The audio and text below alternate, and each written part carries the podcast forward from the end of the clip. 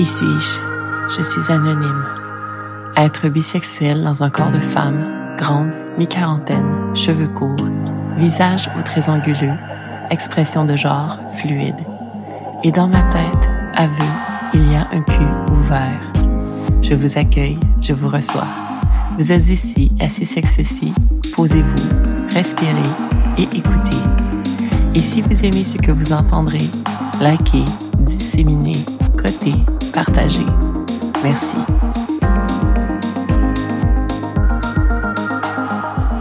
Épisode 11. L'histoire de Jonas. Version 18.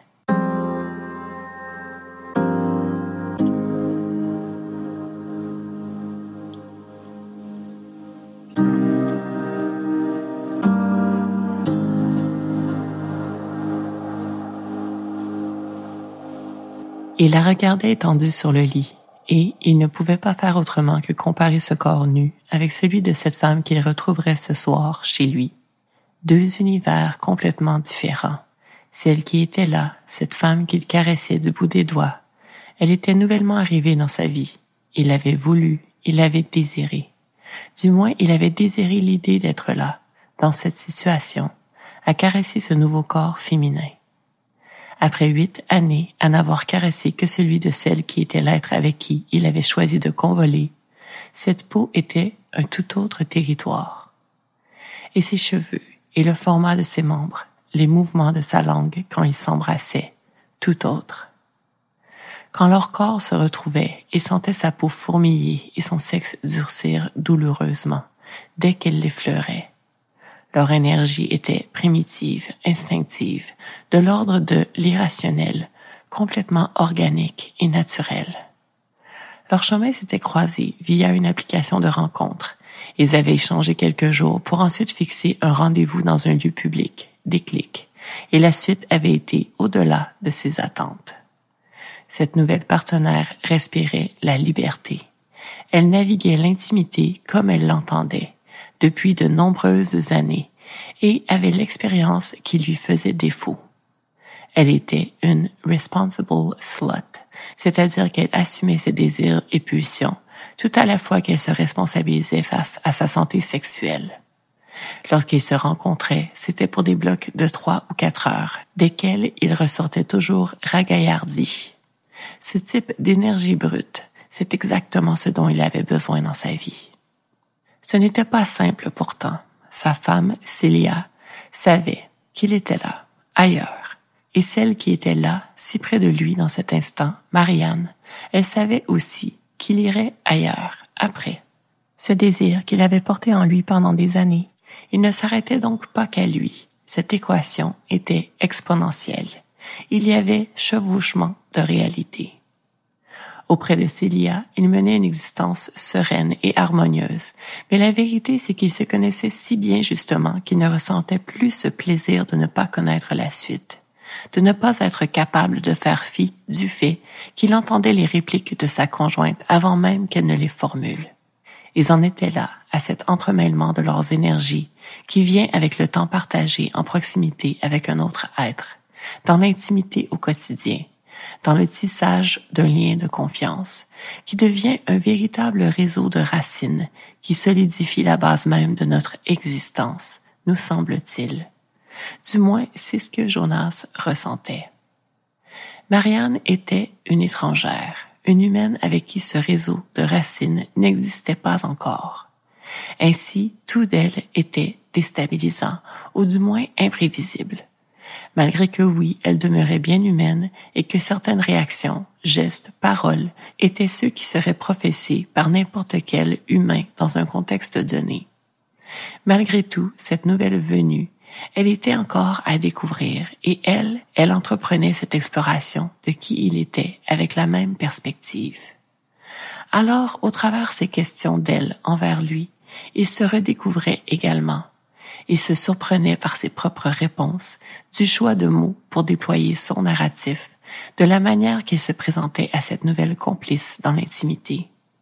N'ayant pas fait cet exercice depuis huit ans, il réalisait que les points qu'il considérait à présent être des indicatifs de sa composition identitaire actuelle n'étaient plus tout à fait les mêmes que lorsqu'il s'était révélé à Célia à leur début.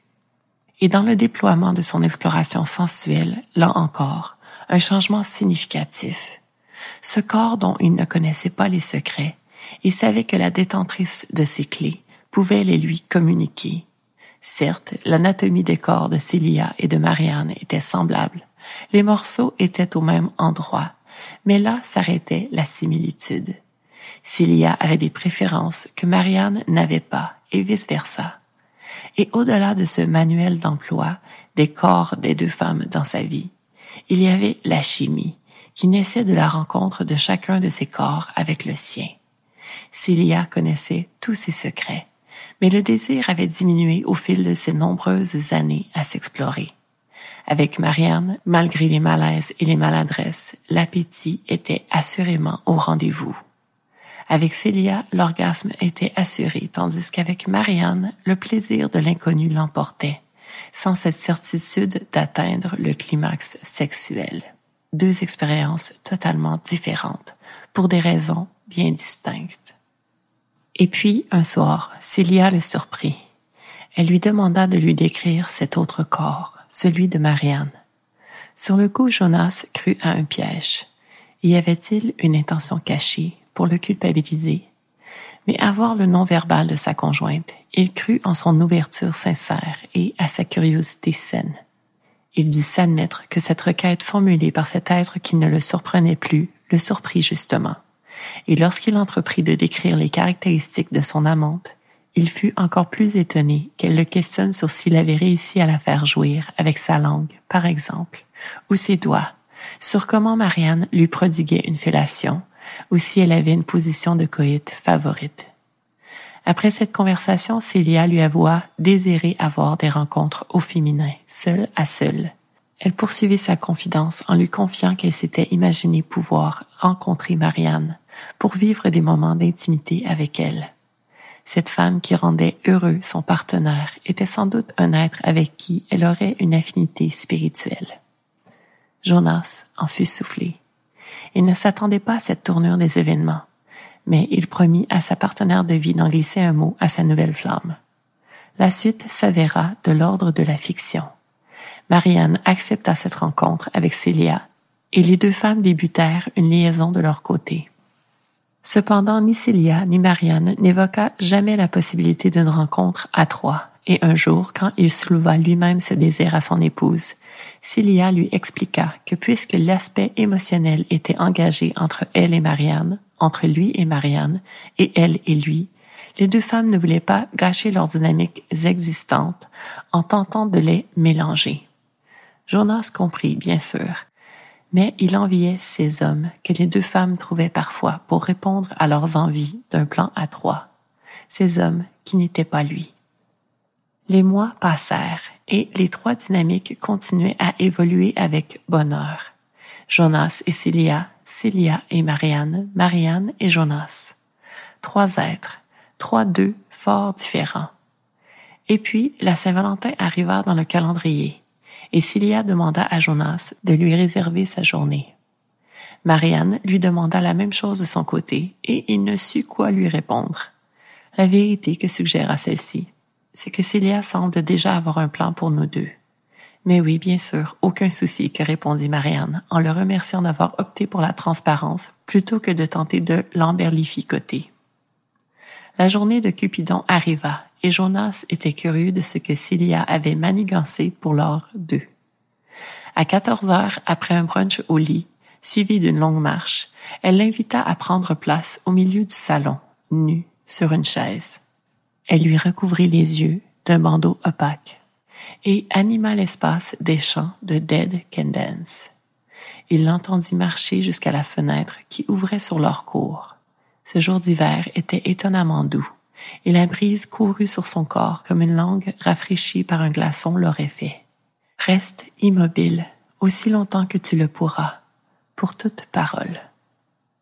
Elle commença à le caresser du bout de ses doigts, à hauteur des épaules, puis sur sa poitrine, et, quoi, comment, il aurait pu jurer qu'une troisième main venait de l'effleurer à l'intérieur de sa cuisse. Il devait avoir mal perçu. une nuque à son visage, la texture des cheveux de Célia, son odeur, et puis la pointe de mamelon à ses lèvres. Mais cette fois, l'odeur de Marianne? Son sens de la vue dérobée hallucinait-il?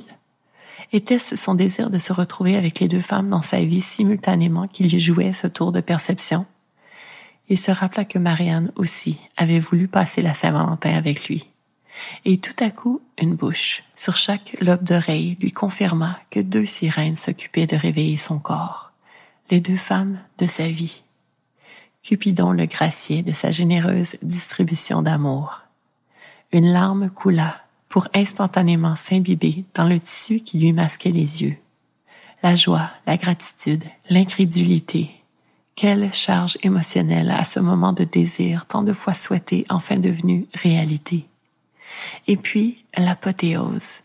Elles soufflèrent en synchronisme au creux de chacune de l'oreille qu'elles avaient à proximité de leur bouche un je t'aime, si unique, tous les deux.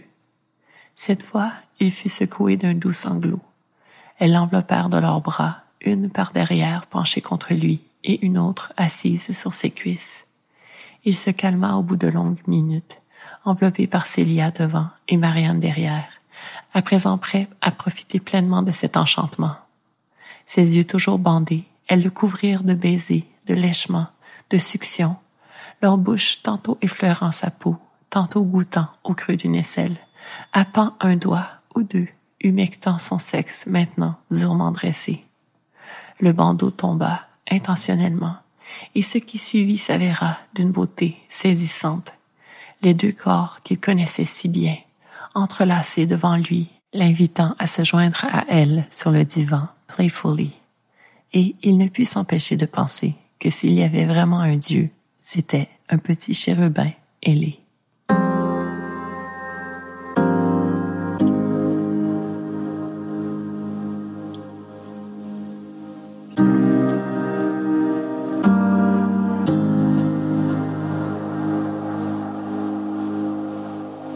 De cette histoire tout juste narrée émanent plusieurs dynamiques intimes. Et comme le veut ma tradition, il est arrivé ce moment de l'épisode où un terme sera mis en vedette dans ce segment qui joue le rôle de zone de décompression tout à la fois que d'être un lien propre à chaque épisode. Ce terme reflètera l'une de ces dynamiques intimes tout à la fois qu'il fasse partie de ces mots qui me sont venus au travers les années pour décrire des éléments de ma navigation de l'intimité je pondrai peut-être une nouvelle annexe pour vous présenter ce vocabulaire qui m'est venu au travers les années. Mais pour l'heure, je vais me limiter à vous présenter un de ces mots, donc, le terme qui m'inspire au point de m'y attarder avec vous. Et croyez-moi, que de nombreux bagages ce mot à quatre lettres transporte-t-il dans sa soute. 2. Tel que retrouvé dans cet extrait du récit. Les mois passèrent et les trois dynamiques continuaient à évoluer avec bonheur.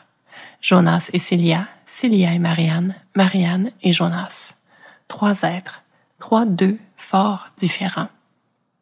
Dans mon vocabulaire personnel, un deux avec un D majuscule pour le marquer d'une certaine déférence est, comme je l'ai mentionné à la toute fin de mon épisode précédent, ouvrir les guillemets, cette paire d'individus qui se rencontrent dans une équation intime plutôt fondamentale et décident de partager des expériences liées à la sexualité, à la sensualité, au jeu, tout en entremêlant leur corps émotionnel, au degré qu'ils sentent être le sweet spot pour maintenir le plaisir et l'équilibre. Fermez les guillemets. De toute évidence, un deux est donc très similaire à ce que plusieurs humains socialisés identifient comme un couple. Le dictionnaire de l'Académie française en ligne définit le couple comme étant deux êtres humains unis par amour ou par mariage et ajoute que, par analogie, c'est également deux personnes unies par un sentiment commun ou par un intérêt qui les porte à agir de concert. Donc oui, ce que j'appelle un deux est très près en sens de ce qui est appelé un couple. Mais voilà, les temps changent. Et pour faire bouger les concepts, pour faire en sorte que les idées de l'ensemble vivent une mutation, il faut des néologismes. Un néologisme étant soit une création terminologique nouvelle ou, par extension, un terme déjà existant, auquel on donne une signification différente de celle qui est en usage, ce qui est le cas de mon deux. Aussi précisons que ce n'est pas deux en tant que représentation calligraphique qu'est le chiffre, mais plutôt dans le sens du nombre comme concept mathématique puisque, je le répète, mon deux est cette paire d'individus qui se rencontrent dans une équation intime plutôt fondamentale. Un deux de nos jours peut être, oui, un couple, au sens de partenariat marital ou parental, par exemple. Mais cela peut aussi désigner des fuck friends, un terme qui, personnellement, me hérisse le poil. Ou ce que d'autres appellent des friends with benefits. Ou encore, ce peut être des amants, beaucoup plus doux à mes oreilles celui-là, comme venu d'une autre époque. Ce peut aussi être ce qui se produit de plus en plus de nos jours, passé un certain âge et ou avant un engagement de parentalité. Une rencontre entre deux individus qui sont prêts à tisser un lien qui inclut de l'intimité physique selon leur disponibilité en temps, mais également leur disponibilité émotionnelle. J'en suis venue à créer ce terme ombrelle qu'est le deux dans mon vocabulaire personnel, parce que tous les autres termes, ils ne correspondaient pas à ce que je vivais avec ces gens avec qui je connectais. Je n'étais pas en couple avec eux, ni n'étions-nous simplement que des amants. Je voulais signifier toutes les qualités différentes et particulières de tous ces liens établis entre ces individus entrant dans mon intimité et moi-même. Et le deux m'est venu comme une dynamique fondamentale, simple et évidente, mais surtout comme née d'une rencontre unique entre deux unicités individuelles. Le deux remonte à des mythes d'origine importants, Adam et Ève étant le grand classique dans notre culture. Dieu, ce créateur ultime, constate qu'Adam, créé à son image, mais seul de son espèce, a besoin d'une présence plus concrète à ses côtés, donc Ève près d'Adam, le premier d'eux, mythe d'origine. Mais pour moi, c'est le mythe d'Aristophane qui donne sens à mon concept du deux dans l'intimité. Si vous le pouvez, allez retrouver ce discours dans le banquet de Platon, dans lequel cet orateur, Aristophane donc, explique qu'à l'origine, les humains étaient de forme sphérique, à quatre bras, quatre jambes, deux visages et deux appareils génitaux et que cette humanité comportait trois sexes. Le sexe mâle ayant deux organes masculins, le sexe femelle ayant deux organes féminins et l'androgyne ayant un organe féminin et un masculin. Cette espèce s'enorgueillit au point d'en venir à penser pouvoir détrôner les dieux de l'Olympe. Zeus, courroucé par ce manque d'humilité, fendit les boules humaines de son tonnerre en deux parts chacune, et en gros, depuis ce jour, nous sommes condamnés à chercher notre moitié perdue. Cette idée que quelqu'un existe sur la planète et que la rencontre avec cet être suscite ce sentiment ultime de complétude, ce mythe rédigé environ 385 ans avant Jésus-Christ, la capture dans tout son idéalisme et dans tout son fatalisme. Trouver un être avec qui nous avons une compatibilité intime, physique et émotionnelle suffisante pour superposer pendant un certain temps nos lignes du temps, c'est recréer un deux. Et remarquez mon choix de terme ici, recréer et non créer. Pourquoi recréer plutôt que créer? Parce qu'à l'origine, la nature nous a créés, être de sens, et que notre machine de sens est conçue pour partager l'intimité nous ne sommes pas faits pour exister seuls. Est-il possible de le faire? Oui, bien sûr que oui. Serions-nous alors la meilleure version de nous-mêmes? Non, bien sûr que non. Nous devons exister les uns avec les autres et recréer le deux pour nous offrir une nourriture incomparable afin de donner un sens à toute cette existence, telle que suggérée dans le mythe d'Aristophane. Mais personnellement, cette idée qu'un seul humain sur cette planète existe pour m'aider à devenir la meilleure version de moi-même, je n'y adhère pas. Parce qu'en plus des deux intimes, il y a aussi tous ces deux que nous recréons avec chaque individu qui croisera notre chemin, de l'étranger à un membre de famille. Ensemble, dans l'ensemble, que nous le voulions ou non. Auditeurs de la slow sex, poursuivons dans cette plongée conceptuelle qu'est le deux et vous, auditeur de la petite vite, retrouvez-moi là où je plongerai plus en profondeur dans l'impact des dynamiques intimes dans ma propre existence.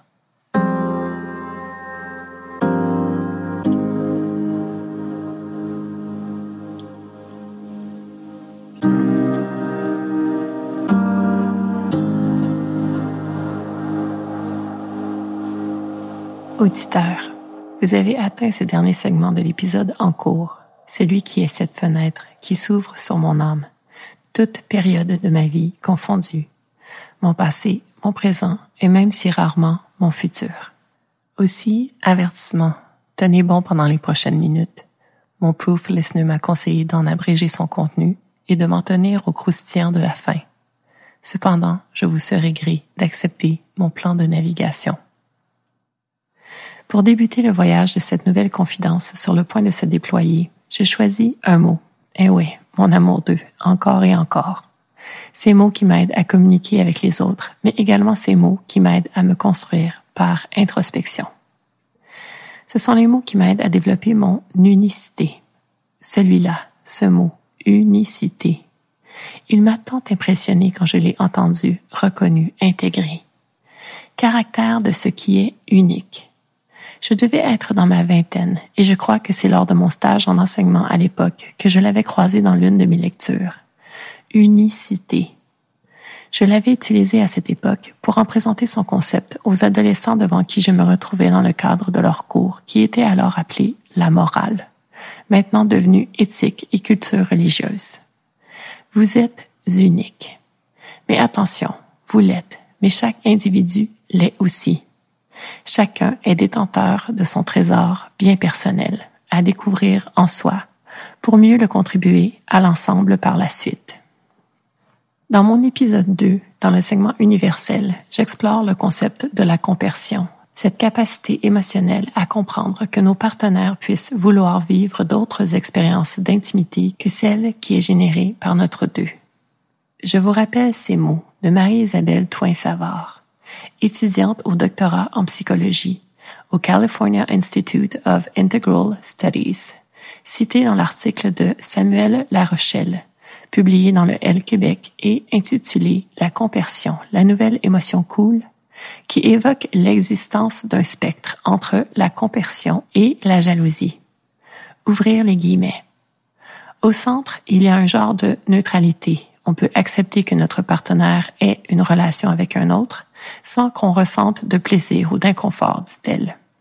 À une extrémité du spectre, il y a la jalousie, à l'autre, la compersion. Lorsque notre partenaire vit quelque chose qui enrichit la relation sans qu'on sente que celle-ci est menacée. Fermez les guillemets. Et puis, toujours tiré de mon épisode 2, permettez-moi de me citer moi-même avant d'aller de l'avant par la suite, je vous le promets, en cessant de vous servir du réchauffé. Donc, voici, par rapport à la compersion, cette antithèse de la jalousie. J'ai dit, ouvrir les guillemets. Très tôt dans mon existence, j'ai réalisé que la jalousie n'était pas une émotion que je voulais nourrir, car honnêtement, mon intuition me chuchotait un fait qui supplantait ce réflexe émotionnel, trop souvent entériné par la collectivité sociale. Et ce fait, c'est que nous sommes tous uniques. L'unicité est une qualité indéniable qui nous a été attribuée par la nature elle-même. Fermez les guillemets. Chaque humain est porteur de sa propre histoire. Chaque humain a ses propres expériences. Chaque humain a procédé à sa propre introspection, selon ses propres capacités à le faire, à l'aide de son propre vocabulaire, de ses propres mots pour s'expliquer les événements, les analyser, les intégrer. Chaque humain a son propre narratif. Et ça, c'est absolument fascinant lorsqu'on y porte attention. Je reviens au fait que chacun soit détenteur de son trésor bien personnel, à découvrir en soi, pour mieux le contribuer à l'ensemble par la suite. Réfléchissez aux humains qui vous entourent présentement, ceux qui font partie de votre vie, par choix ou par obligation. Prenez un instant pour réfléchir à ce pourquoi certains se démarquent des autres à vos yeux et qu'au contraire, certains vous paraissent moins lumineux. Très simplement, cela a à voir avec ce qu'ils ont choisi de faire avec leur unicité. Se sont-ils responsabilisés? Ont-ils pris le taureau de leur exploration bien personnelle par les cornes? Pour le mieux, avec une attitude positive et persévérante, en passant au travers les défis de la vie, en développant leurs capacités, ont-ils quelque chose à en dire de ces expériences d'exploration intérieure? Quelque chose de bien particulier? Quelque chose qui touche à leur vulnérabilité? Pour se traduire tout à la fois en resplendissement de leur humanité, parce qu'ayant passé au travers le feu du défi, pour en ressortir plus fort en tant qu'individu? Dans mon cas, dans ma quête personnelle, puisque ce concept d'unicité s'est consciemment développé en moi, j'ai également développé cette capacité à apprécier ces porteurs de trésors qui se sont responsabilisés face à leurs conditions humaines. Les humains que je veux dans ma vie par choix, je les veux inspirants parce que inspirés. Mes amitiés, cette famille choisie, mais aussi les gens avec qui je partage mon intimité sexuelle et émotionnelle. Et dès ma séparation en 2014, dès les débuts de mes explorations intimes, ce sont des humains de cette trempe que je voulais comme partenaires. Sur mon premier profil Tinder en 2014, à la recherche de partenaires pour les plaisirs du corps et de l'esprit. Et cela s'est avéré. À rebours, je peux constater à quel point mes rencontres qui se sont développées en connexion dans le temps pour perdurer, ce fut avec des humains qui comprennent consciemment ou inconsciemment leur responsabilité face au développement de leur unicité. Ce sont des humains qui sont passés au travers le feu des défis que la vie leur a servi pour en ressortir plus forts. Ce sont des êtres résilients. Ce sont des êtres qui comprennent souvent que le temps est une denrée rare et que c'est à nous de choisir comment l'investir pour le mieux. Parce que ces humains qui développent leur unicité, ils ne perdent pas beaucoup de leur temps. Bien sûr, ils suivent le rythme des nombreuses obligations de base pour exister dans notre société, métro, boulot, dodo. Mais ce sont ces êtres qui semblent générer des heures d'extra dans leur journée, en lisant, en créant, en s'impliquant, en contribuant. Ce sont ces humains qui pourraient mourir demain matin avec la satisfaction de dire qu'ils ont existé, qu'ils ont fait autre chose que subir, que s'encrouter, que regarder la télé. Ce sont des humains animés par l'énergie de la vie. L'unicité est donc ce un fondamental à cultiver en nous-mêmes pour favoriser la rencontre avec l'autre et ainsi générer un deux encore plus dynamique, encore plus fascinant. Parce que oui, il me fut donné de croiser des humains dans l'intimité qui n'avaient pas eu cette impulsion de développer leur unicité, des êtres qui avaient choisi de ne pas faire ce travail de développement personnel par manque de courage, par manque de discipline. Passer au travers le feu de la vie implique connaître la souffrance, revenir à notre condition bien humaine. Plonger dans ces bobos, en faire le tour pour ainsi mieux les nommer et les démasquer. C'est aussi ça l'unicité. Cette unicité qui est notre responsabilité. Écrire sa propre histoire, ne pas répéter celle d'un autre par manque de vécu, ni en inventer une par manque de force de caractère un être qui fait le travail véritable, sweat and tears. C'est ce que je veux comme partenaire intime. Maintenant, revenons aux deux, à ce concept que je vous ai présenté plus tôt, à cette paire d'individus qui se rencontrent dans une équation intime plutôt fondamentale et décident de partager des expériences liées à la sexualité, à la sensualité, au jeu, tout en entremêlant leur corps émotionnel au degré qu'ils sentent être le sweet spot pour maintenir le plaisir et l'équilibre. Depuis mes premiers flirts, j'ai généré de ces deux. Dans mon souvenir, le premier deux intime de ma vie fut créé avec un jeune garçon qui était dans ma classe de maternelle. Ce deux, c'est ma capacité à fantasmer qu'il a généré. Et bien sûr, il ne s'est jamais concrétisé dans la réalité. Dans ma tête de fillette, nous habitions une belle maison plein pied, aux lignes modernes, aux murs fenêtres. Et à côté de cette habitation, il y avait un enclos où deux chevaux à la robe noire paissaient. Dans mon fantasme de la maison moderne avec enclos aux chevaux, nous nous embrassions chastement, ce garçon et moi, en version adulte de nous-mêmes. Ce deux, il comblait mon besoin d'imaginer une existence heureuse. Il m'apportait du plaisir, une satisfaction, selon ce que je connaissais de l'existence socialisée d'alors. Les adultes qui m'entouraient vivaient en couple, dans une maison. Pourquoi ne pas choisir mon partenaire de vie et le planter dans ce décor qui m'apportait beaucoup de paix? Pour ne pas jouer à Dieu à 4-5 ans en créant mon propre Éden avec mon propre Adam? Dans ma tête, tout était possible et cette capacité à rêvasser, à fantasmer, elle m'apportait beaucoup de bonheur. C'est cette capacité qui a généré d'autres deux fantasmés dans les années qui suivirent, jusqu'à mon premier amoureux, mon premier deux réel, mon premier baiser échangé, à l'été de mes 13 ans, celui-là qui m'a également brisé le cœur à la fin de la belle saison, pour me faire expérimenter ma première peine d'amour. Et de cette toute première expérience de deux intimes jusqu'au moment où débuta ma relation avec celui qui est le père de mes enfants autour de mes 25 ans, plusieurs tentatives de deux, selon le modèle de couple de ma société pré-2014. Mes deux se créaient et se démantelaient, démantèlement souvent initié par moi. Je reviendrai sur une des pistes du pourquoi dans un épisode futur, mais pour l'heure, je veux surtout vous signifier que j'ai essayé. J'ai vraiment essayé. J'ai essayé de me limiter à un deux intime à la fois, à croire au fait que cela pouvait être possible et que cela pouvait me combler totalement, malgré l'intuition de la multiplicité que je portais en moi, celle dont je vous ai parlé dans mon épisode 10. Et lorsque je fus frappée par l'épiphanie dans l'autobus en septembre 2013, événement aussi mentionné dans mon épisode 10, je pris la décision de revenir à mon 1 pour mieux replonger dans le monde afin de générer plusieurs deux intimes simultanément. Mais attention, ce n'était pas une quête de gourmandise insatiable. Je considère avoir toujours été généreuse et attentionnée envers tous les partenaires intimes qui ont croisé mon chemin, le temps de notre connexion, à la teneur de notre connexion. J'ai toujours été un être réactif, par texto par exemple, et je le suis aussi avec mes amis, mes proches. Pour moi, c'est une marque de considération, et ce n'est qu'un exemple. Aussi, je crée du temps pour les gens dans ma vie. Je porte en priorité mes liens en fonction de la teneur réelle de nos échanges. Très peu de conversations météo pour moi.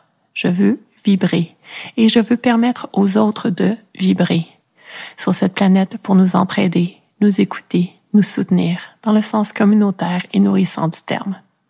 Donc, généreuse de mon temps et généreuse de mon écoute. Dans les premiers mois de mon célibat nouvellement retrouvé en 2014, après dix ans de monogamie exclusive et d'autres monogamies précédant cette décennie, j'ai cherché des individus avec qui créer des deux intimes simultanément. Fin octobre 2014, un premier être né homme donc 6. Fin novembre, un deuxième homme 6.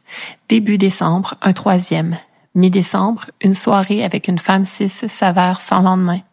Et puis le premier partenaire intime trouvé se révèle un menteur compulsif, tandis que je constate que le deuxième est un jaloux insécure ayant simulé la compersion. Le troisième, quant à lui, décide de reprendre le deux avec une femme qui avait été sa partenaire de vie jusqu'avant notre rencontre. Fin janvier maintenant j'avais l'impression de retourner à la case départ. À la mi-février, le troisième est encore là, mais malgré qu'il ait rafistolé le deux avec sa partenaire intime principale, je ne suis qu'une partenaire secondaire. Donc, tournée numéro deux sur Tinder pour faire une nouvelle recherche de partenaire, rebâtir mon roster. Et, coup sur coup, match avec un individu derrière lequel se cache un deux à l'époque, Tinder ne permettait pas aux deux, aux couples si vous préférez, d'utiliser cette plateforme pour faire des rencontres. Cela allait même à l'encontre de leur règlement, un profil par utilisateur. Fin février 2015, je me retrouve donc avec non pas une, mais deux options de plan à trois de type FFM, Female Female Male, moi qui n'avais même jamais imaginé véritablement une telle dynamique c'est-à-dire me retrouver avec un d'eux établi, les joindre pour mieux repartir une fois l'intimité terminée. Et je dois vous avouer que cette perspective était plutôt excitante. Les deux couples que je rencontre dans cette même première semaine de mars 2015, à trois jours d'intervalle, ils se sont avérés extraordinaires, chacun à leur manière. Ces deux couples étaient bâtis de deux uns très forts, deux êtres ayant développé leur unicité. Le premier d'eux, je l'ai rencontré dans un bar du quartier Myland par un mardi soir glacial. L'individu homme 6 de ce deux m'y a rejoint et nous avons discuté pour plus d'une heure, seul à seul. Le temps que l'individu femme 6 ne nous rejoigne, son visage tacheté de gouttelettes de peinture puisqu'elle revenait d'un plateau de tournage et ayant la responsabilité des décors et des costumes. Lui, il bossait à un projet de rénovation d'une salle de spectacle montréalaise, son bébé dont il était propriétaire depuis peu. Après une autre heure à discuter, ils m'ont invité chez lui, à deux coins de rue du troquet de notre entrevue, où il vivait en colocation. J'ai envoyé l'adresse à mon ami Lifeline de l'époque, le système de sécurité que j'utilise encore à ce jour dans le cas d'une nouvelle connexion. Et nous avons passé une nuit de pure sensualité, de pure félicité, à nous explorer tous les trois pendant des heures et des heures. Dans cette dynamique à trois, la toute première de ma vie, je me souviens de la beauté de la jeune femme qui est rentrée dans la pièce double qui était la chambre de l'homme du deux. Elle avait pris sa douche et est rentrée avec une serviette enroulée autour d'elle, qu'elle a fait tomber une fois passé le pas de la porte qu'elle avait d'abord pris le temps de refermer. Son corps nu se dévoila, semblable à celui d'une sculpture de marbre vivant. Et lui, il s'avéra un homme d'une virilité athlétique, capable de maintenir sa bandaison pendant toutes nos heures de jeu, en mettant et en retirant des condoms, dépendamment de s'il me pénétrait ou non, jusqu'à ce qu'il explose enfin dans un orgasme avec éjaculation par pénétration sans barrière avec sa partenaire. Mais surtout, il y a eu des baisers, des caresses tactiles, orales. Il y a eu des pauses à les regarder baiser, là, devant moi. Il y a eu moi, comblé par quatre mains et deux bouches, deux sexes, un gorgé de sucre que je lapais à cœur joie, un autre sur lequel je m'empalais en rugissant de plaisir. Je suis sortie de cette parenthèse intemporelle totalement sonnée par ce baptême d'une dynamique à trois assez hallucinante. Il était quatre heures du matin et malgré qu'il m'ait fallu gratter pour plus d'une demi-heure l'épaisse couche de glace qui s'était formée sur tout l'habitacle de ma voiture pendant ces heures nocturnales, je planais. Je suis rentrée à la maison à l'heure où je me levais habituellement à cette époque, 5h30. J'ai entamé ma routine du jour sans broncher. Qui a besoin de sommeil quand il y a l'énergie fabuleuse d'une bonne session de jeu qui coule dans chaque parcelle de son corps? Deux jours plus tard, je me suis rendue à un appartement situé à deux pas d'une librairie connue, rue Saint-Denis, et j'ai rencontré le deuxième d'eux pour une nouvelle soirée de félicité à trois. Deux autres individus absolument uniques. Elle, psychologue bossant à son doctorat, lui, chef d'une petite entreprise d'ingénierie mécanique familiale. Nous avons exploré nos corps sur leur divan en L après un repas partagé qui nous avait donné envie de nous caresser, pendant laquelle la chimie de nos esprits s'était confirmée. Du sexe pour du sexe, cela demeurera toujours insatisfaisant pour moi, mis à part dans des contextes bien particuliers. Dans une scène BDSM organisée, par exemple, ou une soirée orgiaque dans un sex club. Mais revenons à cette deuxième expérience avec ce deuxième deux. De cette parenthèse dorée expression que j'utilise pour décrire ces moments d'intimité d'une qualité nourrissante qui génère cette énergie fabuleuse d'une bonne session de jeu. Je me souviens surtout d'avoir réalisé à quel point la vie était généreuse avec moi, agenouillée devant la femme cis de cette paire, à lui caresser la moule, à la lécher, à la doiter, à prendre plaisir à la voir se tortiller de plaisir, se cambrer, reconnaissante aussi pour ce bel homme cis membré d'une bite large me parlant avec assurance en anglais, d'un langage cru et affolant en me pénétrant devant sa partenaire qui se masturbait à notre côté.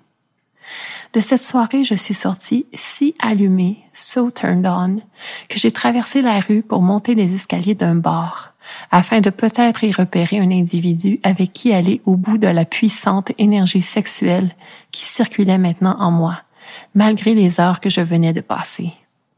La jeune femme cis que j'ai abordée s'est avérée immature à jouer l'intéressé avec moi et un autre mec, lui qui ne m'attirait pas. Alors j'ai quitté pour me rendre dans un after-hour techno où j'ai pu évacuer mon trop plein d'énergie. Ces deux expériences m'ont révélé que la compersion était un état bel et bien réel. Ces dynamiques à trois m'ont également fait goûter à une énergie fabuleuse générée par des heures de caresses et de jeux sensuels. Mais surtout, ces expériences m'ont offert la multiplicité.